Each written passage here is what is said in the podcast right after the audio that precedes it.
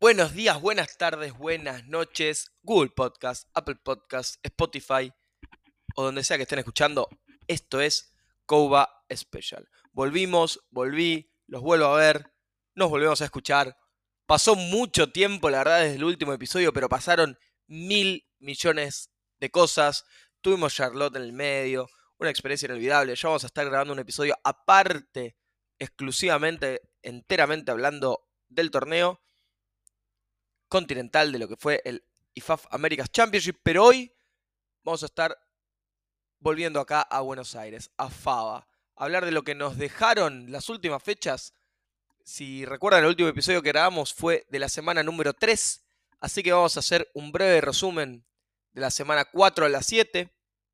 los líderes estadísticos que, que tiene la liga hasta ahora, y sí vamos a estar hablando de la última semana, la semana número 8, que la habrán visto la transmisión por YouTube. La verdad que fue todo un éxito. Sin más preámbulos, vamos a arrancar con este episodio de Cobo Special.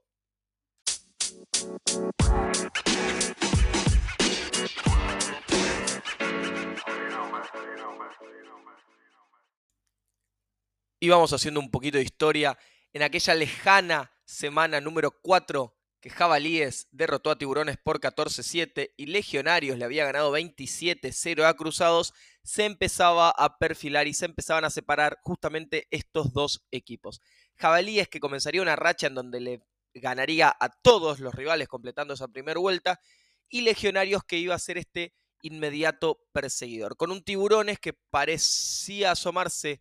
por momentos como el principal competidor a Javas, cayó un par de escalones y está junto con Corsarios peleando hoy por hoy ese tercer puesto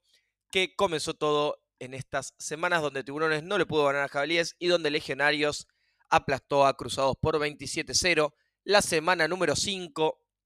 Jabalíes aplastó 35-0 a Osos Polares, que hasta ese momento no había anotado ningún punto y que venía perdiendo todos los partidos por muchísima diferencia.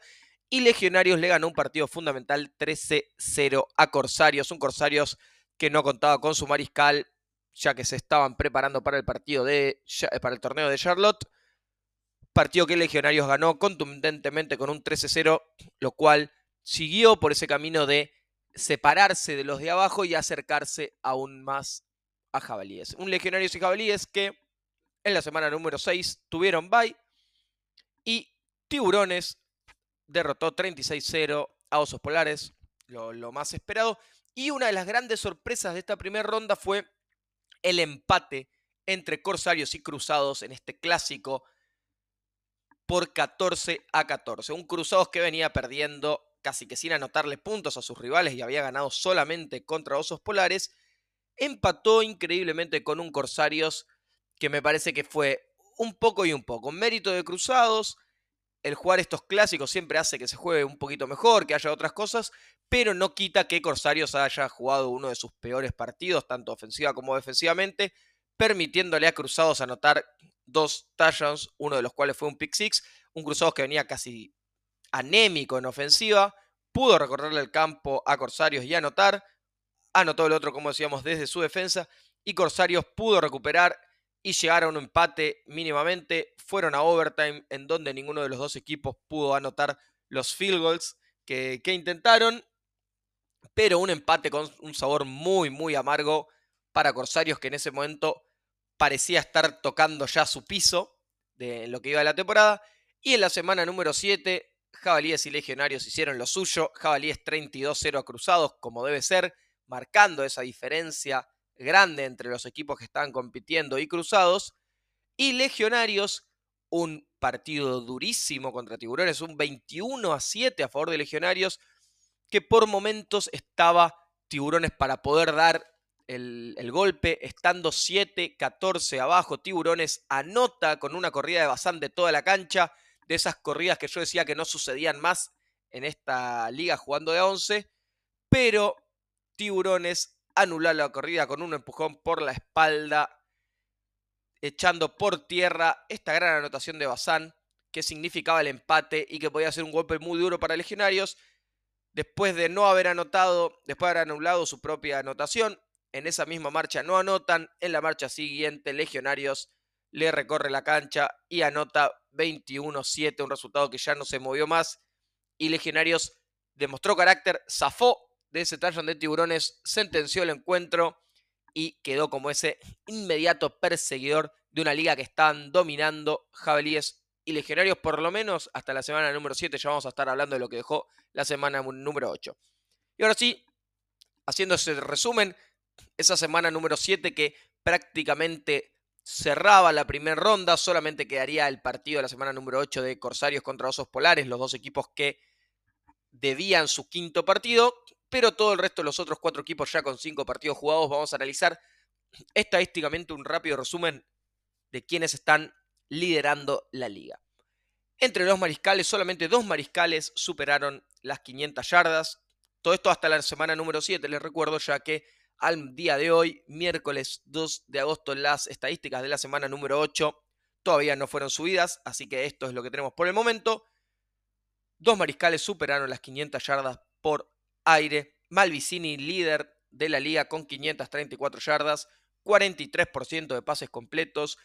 y 8 pases de touchdown contra 4 intercepciones, un ratio de 2 a 1, bastante bueno. Y lo sigue Lagnado, mariscal de Legionarios, con 511 yardas, 46% de pases completos, también 8 pases de touchdown y 5 intercepciones. Buenos números para estos dos mariscales que son de los equipos que más juegan por aire en la liga. Yendo a las yardas terrestres, solamente tres jugadores superaron las 200 yardas terrestres en esta primera mitad del año, liderando Bazán, corredor de tiburones con 338 yardas terrestres en 45 corridas, para dos anotaciones. Segundo, el mariscal de jabalíes Alonso, con 319 yardas, 55 corridas y escuchen bien, 6 touchdowns que supera por 4 a Bazán y que encima en, este, en la semana número 8 anotó más por tierra, así que esta brecha se extendió mucho más aún. Y tercero, el tercer jugador en superar las 200 yardas terrestres, también de jabalíes, Carlos Terreni con 216 yardas en 32 corridas y tan solo un touchdown, pero casi 550 yardas entre los dos jugadores para jabalíes líder indiscutido de la tabla y sin dudas el líder terrestre entre los, de entre los seis equipos de la liga. Ya por aire, las yardas de recepción, seis jugadores superaron las 100 yardas de recepción, liderando Pateta, receptor de Legionarios con 240 yardas, 20 recepciones de 33 targets para 4 anotaciones. Lo sigue Lupidi, receptor de Cruzados, casi que su única y mejor arma ofensiva, 176 yardas, 16 recepciones de 34 targets, un solo touchdown. Guido Dworkin, el Tayen de Tiburones, con 122 yardas, tan solo 8 recepciones de 25 targets, muchos targets, pocas recepciones para Guido, pero recepciones largas que lo llevaron a estas 122 yardas y 3 anotaciones, solamente recibió 5 pases que no fueron anotación, números porcentajes muy altos para Guido, pero porcentajes muy bajos de efectividad de cuánto lo busca su mariscal y cuánto completa. Los siguientes tres jugadores en superar las 100 yardas fueron Morocho para Corsarios y Gribar, Román Gribar y Mariano Esmilaski para Tiburones con 108 y 101. Tres jugadores de estos jugadores que recibieron más de 100 yardas solamente repiten equipo los de Tiburones, siendo tres, la verdad, dominando mucho por aire, dominando por tierra, ya que Bazán también líder en yardas terrestres, pero Tiburones que genera muchas yardas, pero no está ganando los partidos importantes, por eso tampoco está liderando la, liga. Y en las estadísticas defensivas, vamos primero por los tackles, un viejo conocido que ha sabido ser líder de tackles en distintas temporadas, jugador de cruzados, Lars Rieke, con 31 tackles y medio. Lo sigue uno de mis jugadores favoritos, ya sabrán quién es, Nicolás Migone, linebacker de Jabalíes con 17 tackles y medio. Y tercero, Gabriel Méndez, el cornerback linebacker safety de Tiburones, el número 25, con 17 tackles. En intercepciones, uno de los mejores jugadores defensivos secundarios que ha tenido la liga hasta el momento, una gran edición de legionarios, Damián de Glice con cuatro intercepciones. Segundo, otro jugador de cruzados, Gian Salatino con tres intercepciones. Y Tomás Mandeli de Tiburones también con tres intercepciones. En capturas, el reinante MVP defensivo Pablo Escarnato de Corsarios con tres sacks. Lo sigue Francisco Rosales, el número 52 de Osos Polares, con tres capturas también. Y tercero de Tiburones, Matías Halcón, con tres capturas. En pases deflectados, una nueva estadística que se está tomando este año en la liga, lideran de Corsarios Santiago Pesina con cinco deflexiones y Joaquín Juárez con cuatro deflexiones. Tercero, Tomás Mandeli también, que está con tres intercepciones y con cuatro deflexiones, uno de los mejores jugadores, uno de los mejores corners que tiene la liga en lo que va de la temporada. Y hablamos muchas veces, ya sabrán, de que este año jugando de 11 era un año donde se iban a patear muchos field goals, así que vamos con los líderes en goles de campo de jabalíes, uno de los mejores pateadores que tiene la liga, Santiago Chini, con cuatro patadas, con cuatro goles de campo. Lo sigue Gian Salatino con tres goles de campo. Y tercero, Gonzalo Paredes de Corsarios con dos goles de campo.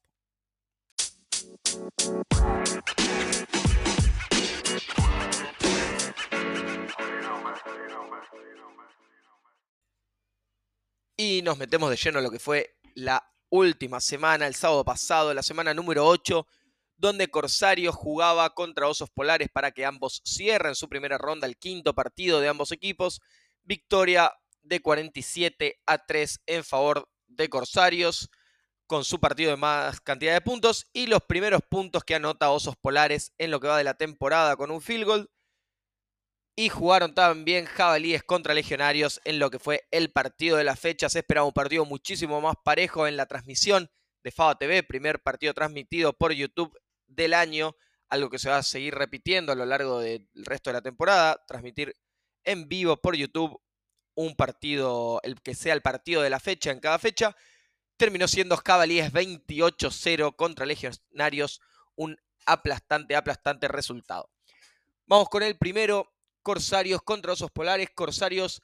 finalmente pudo hacer engranar un poco su ofensiva, pero como vimos a lo largo del año, todas las ofensivas están funcionando bien contra Osos Polares, que está en una plena etapa de reconstrucción. Es un equipo que sí, le, falta mucho, muchos líderes se fueron, muchos referentes se fueron, hay cambios en el plantel a nivel general, hay cambios en el coaching staff, es un work in progress, este Osos Polares lo vamos a ver por ahí en su mejor versión en unos 2, 3 años, están por ese camino, tuvo buenos momentos, tuvo intercepciones, tuvo posibles intercepciones también que dejaron caer, tuvieron capturas,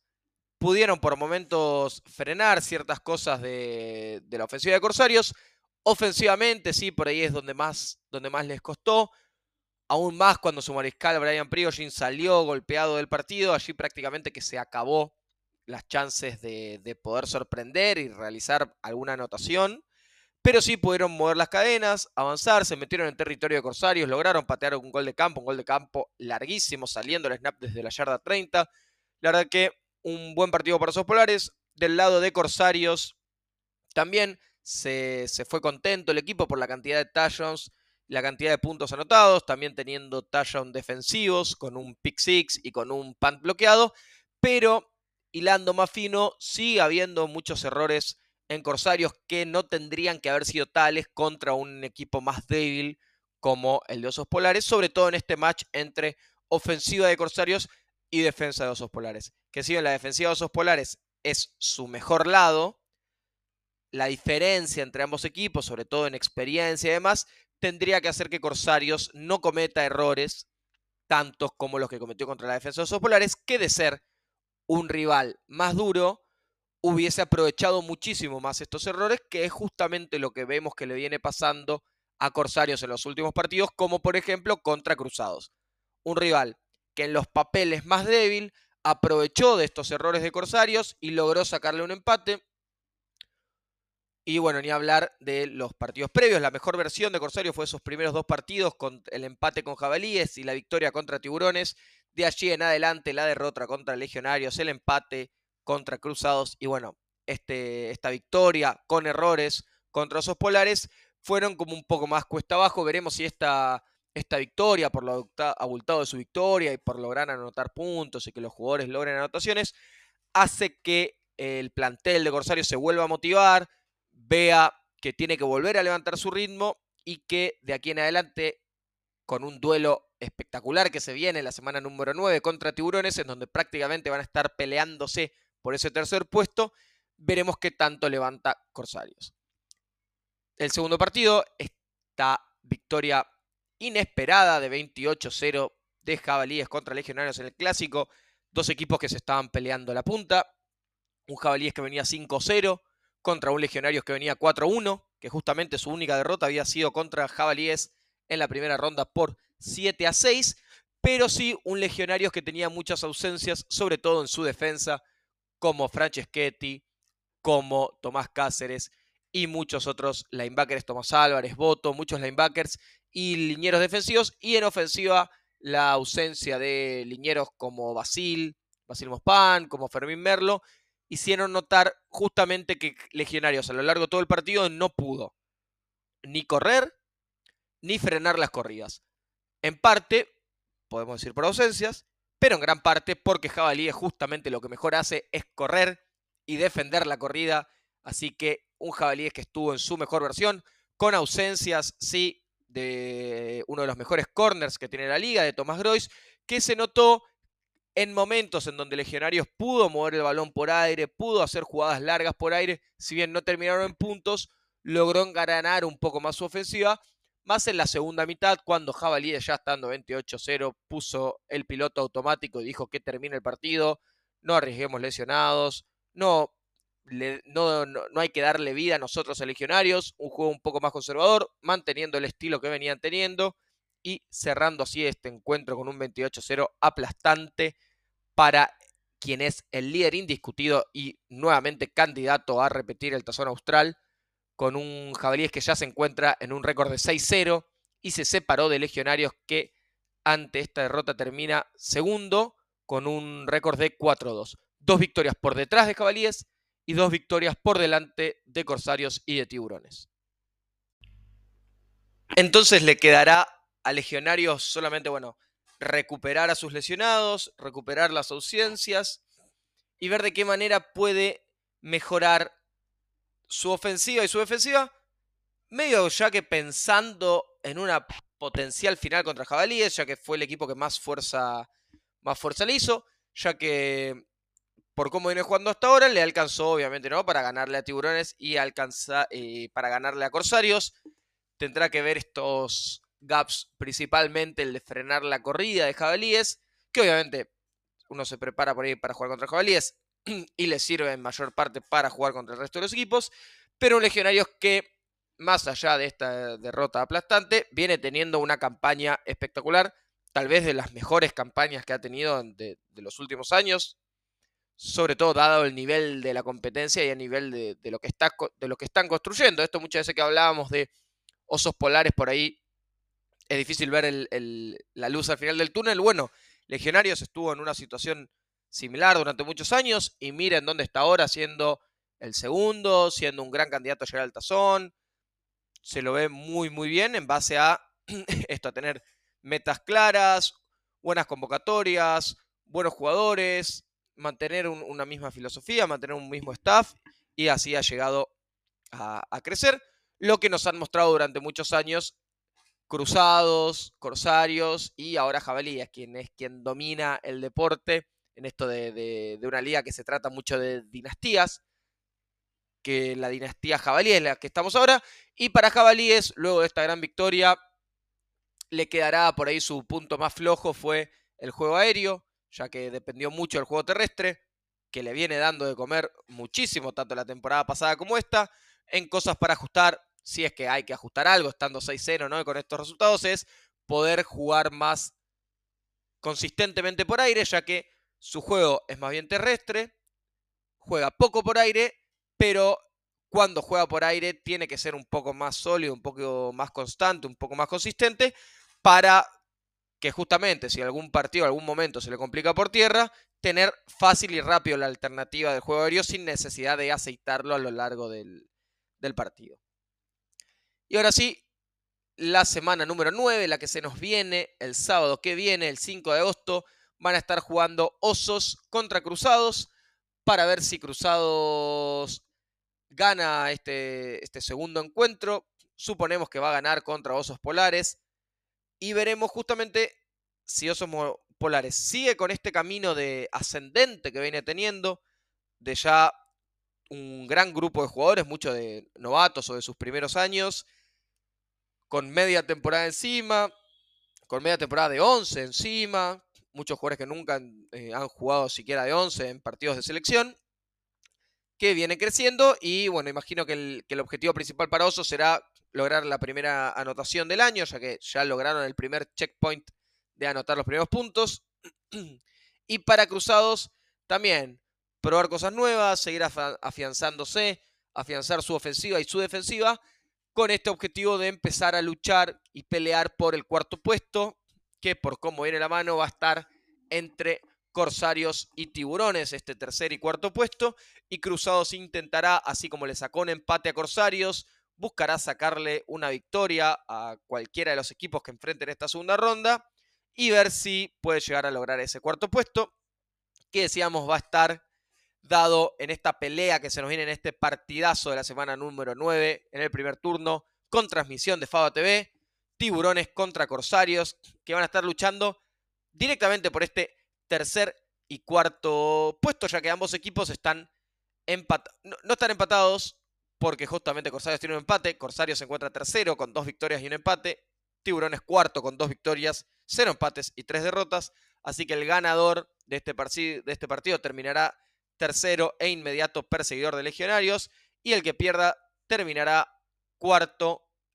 a tan solo un partido de diferencia de Cruzados,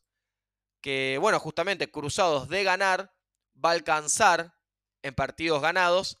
a quien pierda de, este duelo, y si llega a ganar Corsarios, por ejemplo, por sobre Tiburones, Tiburones caerá al quinto puesto, si es que Cruzados gana y Cruzados quedaría en este cuarto puesto, obviamente momentáneo, ¿no? Pero bueno, un partidazo se nos viene entre Tiburones y Corsarios que se sacaron la mínima diferencia en la primera ronda. Corsarios termina ganando contra Tiburones por 10-9, tan solo por la diferencia de un punto extra, un touchdown y un field goal para cada uno de los equipos. Y si recuerdan, fue un partido que Tiburones prácticamente lo tenía ganado y por errores sobre el final del partido le terminan dando vida a Corsarios que lo aprovecharon con un touchdown de Morocho de casi 20, 30 yardas, un touchdown muy largo. Así que veremos un nuevo partido que por cómo viene la mano y cómo viene la tendencia,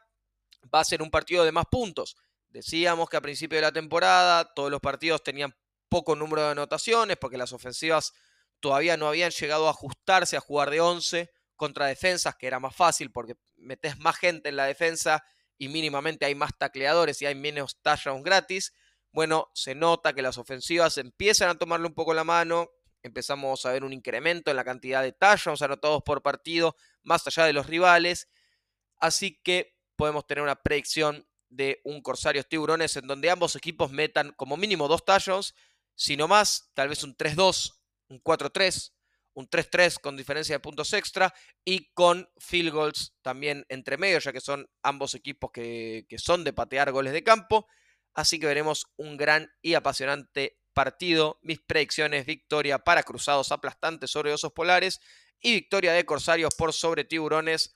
por poca diferencia, tal vez un 21-20, un 24-21, un partido muy parejo que se abre recién sobre el final de ambos encuentros de, ambos equipos en este encuentro y también empieza a ser mucho factor entrando a la segunda mitad de temporada la salud de los rosters y la profundidad de los rosters, ya que por ejemplo, como veíamos hoy, un Legionarios que tuvo muchas ausencias contra Jabalíes fue la diferencia principal entre aquel 7-6 y este 28-0. Bueno, lo mismo para todos los equipos en una temporada que se vuelve larga, ausencias claves, por ejemplo, el último partido, Tiburones, frente de Tiburones fue frente a Legionarios, donde perdieron sin tener a, clave, a jugadores claves en ofensiva como su en Guido Dworkin, su receptor Román Escribar y su otro receptor Fernando Cardone. Este tipo de ausencias se vuelven fundamentales para los equipos, así que veremos qué equipo está más sano, más allá de qué equipo está más sólido. Y esto fue todo por hoy. Hicimos un breve resumen rapidísimo desde la semana número 4 hasta la actualidad, pasando por la semana número 8, la semana que nos pasó el sábado pasado, y la fecha que se viene, la fecha número 9. Y ahora sí, la semana que viene vamos a estar metiendo un capítulo especial, un resumen de lo que fue el torneo de Charlotte. Así que los espero en redes sociales, en redes sociales, contáctenme para tener tips de qué quieren escuchar, qué datos importantes les gustaría saber del torneo. Y obviamente vamos a estar la semana que viene también reviendo lo que nos deja esta semana número 9 y ya de lleno a la previa de la semana número 10. Y así como quien no quiere la cosa, estamos por entrar al último tramo de la temporada regular de Fava de Equipados, un año que vino lleno de llenísimo de cosas y que estamos en agosto y todavía quedan muchísimas más cosas por delante, así que voy, a compartir todo lo que se nos viene por delante con ustedes. Muchísimas gracias y esto fue el regreso de Cobo Special.